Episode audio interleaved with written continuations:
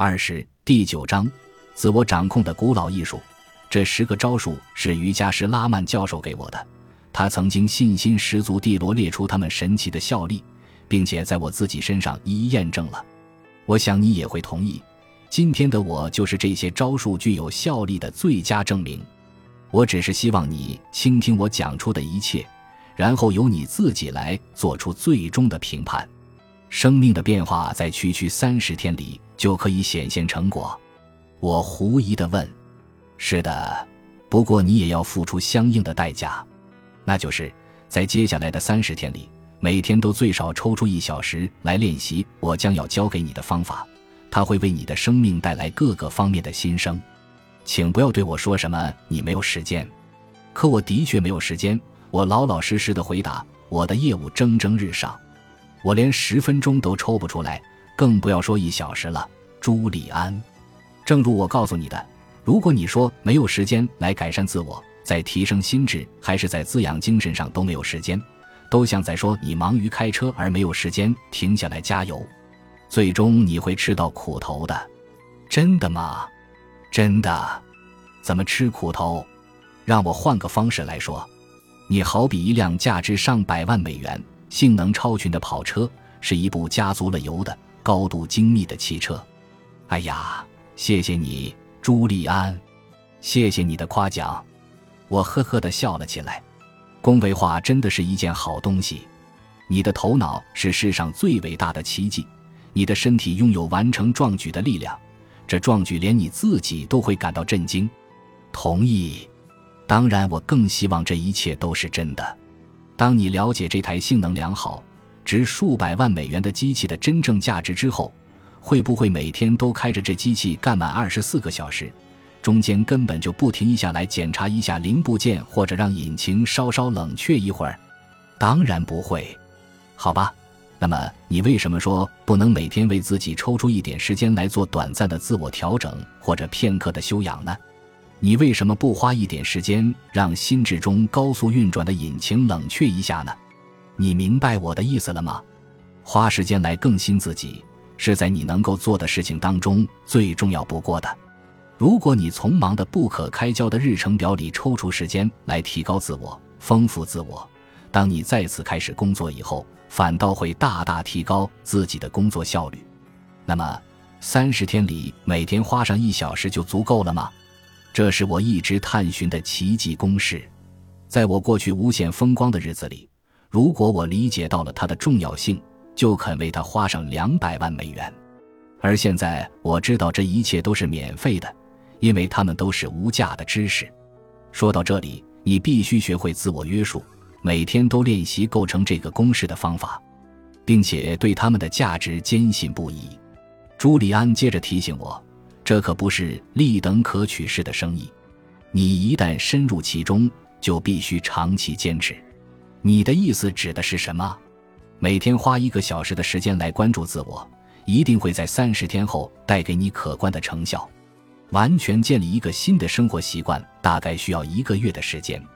在这个阶段过后，你学到的方法和技巧会成为你日常生活的有机组成部分。关键是一定要每天坚持练习它们。如果你想保持成效的话，有道理，我赞同的说。朱利安显然已经开启了他个人生命中的活力源泉。事实上，他从一个病恹恹的老牌律师变成一个活力四射、精力充沛的哲学家，这本身就是一个不折不扣的奇迹。就在那个瞬间，我下决心每天都抽出一个小时来实践我刚才学到的技巧和原理。我决定在努力改变其他之前，先努力提升自我，使它逐渐成为我的一个生活习惯。也许我也可以经历一场与朱利安·曼托相类似的巨大改变。看着他精神焕发的样子，我就觉得这个计划的确值得试一试。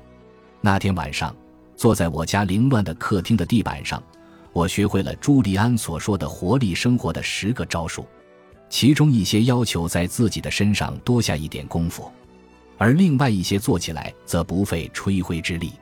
所有招数都很诱人。而且朱利安一再许诺说将有异乎寻常的事情发生。第一个办法被智者称作“孤独的习惯”。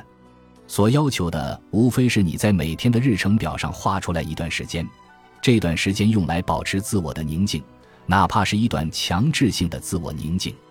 一段什么样的宁静？这段时间少则十五分钟，多则五十分钟。在此期间，你要感受沉默的力量，要渐渐领悟到你究竟是谁。朱利安解释说：“是不是给我那过热的引擎降温用的休息时间？”我笑着问他。这么来比喻，简直是再合适不过了。你有没有和全家一起进行过长途的旅行？当然有过。每个夏天，我们都会开车到海岛去，和詹妮的父母一起度过两周的假期。好吧，在旅途中，你有没有做过短暂休息？做过，因为要吃饭，或者在连续六个小时听孩子们在后座上吵闹之后，我感到有点瞌睡了。就想停下来打个盹儿，那好，把孤独的习惯想成是灵魂长途跋涉中的短暂休息，它的目的就在于获得自我更新的机会，通过独自一人沉浸在美丽的沉默当中来实现。沉默有什么特别之处吗？问得好，沉默和宁静把你和内部世界的创造力源泉连接在一起，解放所有智力的束缚。你看，约翰。心智好比一汪湖水，在我们这个嘈杂的世界上，大部分人的头脑里都安静不下来，因为我们的内心充满混乱。然而，只要你肯每天花一点时间来静心沉默，心智也就会变得平静如镜。内在的安宁会带来丰厚的回报，包括健康舒适的感觉、内在心态的平和以及无穷的精力。你甚至会睡得更香。而且在日复一日的劳作中享受到自我更新的平衡感，我应该到哪里去寻找这一刻的安静呢？从理论上说，你可以在任何地方，无论是在卧室还是在办公室，关键是要找到一个真正安静的地方，而且环境要很优美。为什么必须是优美的环境呢？优美的环境能够慰藉不安的灵魂。朱利安解释说，深深地叹了一口气，一束玫瑰。或者仅仅是一只孤零零的水仙，都会很好的改善你的情绪，让你得到非常有益的放松。说的更理想化一点，你应该在个人避难所中尽情享受这样的优美。我突然想到了一句东方禅语：“菩提本无树，明镜亦非台，本来无一物，何处惹尘埃？”什么什么？简单说来，就是你为了自己的心智得到扩展，为了提升自己的精神境界。要学会把一个地方变成密室，这可能是你家中的空余房间，或者仅仅是一间小公寓中的安静角落。问题是，你要给自己的更新行动保留一个相对固定的空间，一个静静的等待你到来的地方。我喜欢这种说法。我想，如果我在下班回家以后有了一个安静的地方可去，就会大大改变一切。我可以在那儿先待上一会儿，缓冲一下。消除一天当中的压力，这可能让我对周围的人更加有耐心。这就涉及另外一个重要的问题：如果你每天都在同一时间来练习孤独静处的习惯，效果才会是最好的。为什么？因为它会作为一个习惯进入你的日常生活，成为一个有机组成的部分。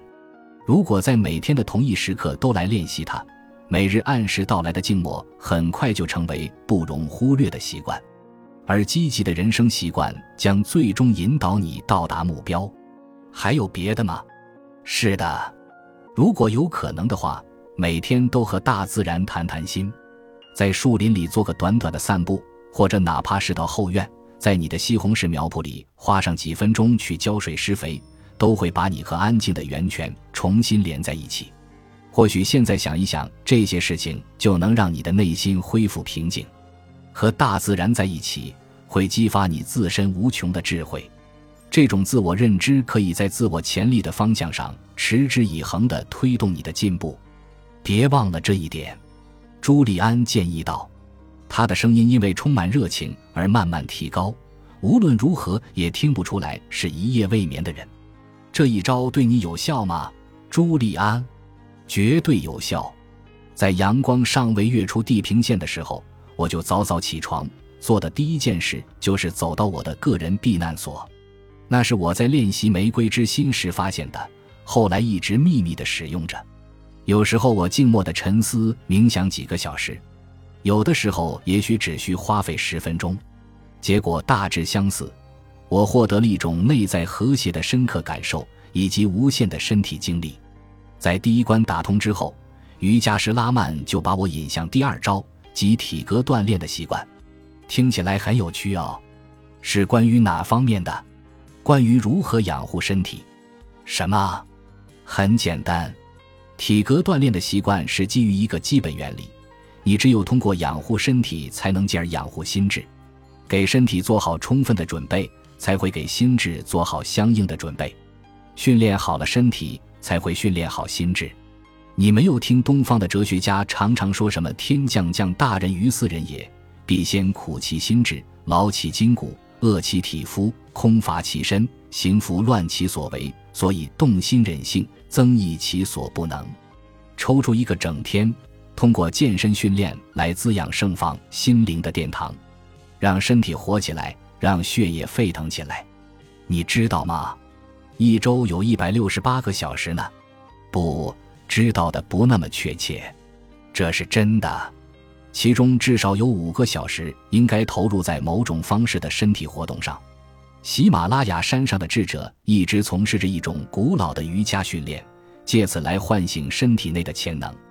天长日久，他们变得强壮有力，生机勃勃。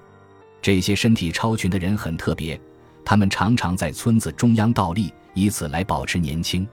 你试过瑜伽吗，朱利安？詹妮在去年夏天练过瑜伽，说这次锻炼给她增加了五年的生命。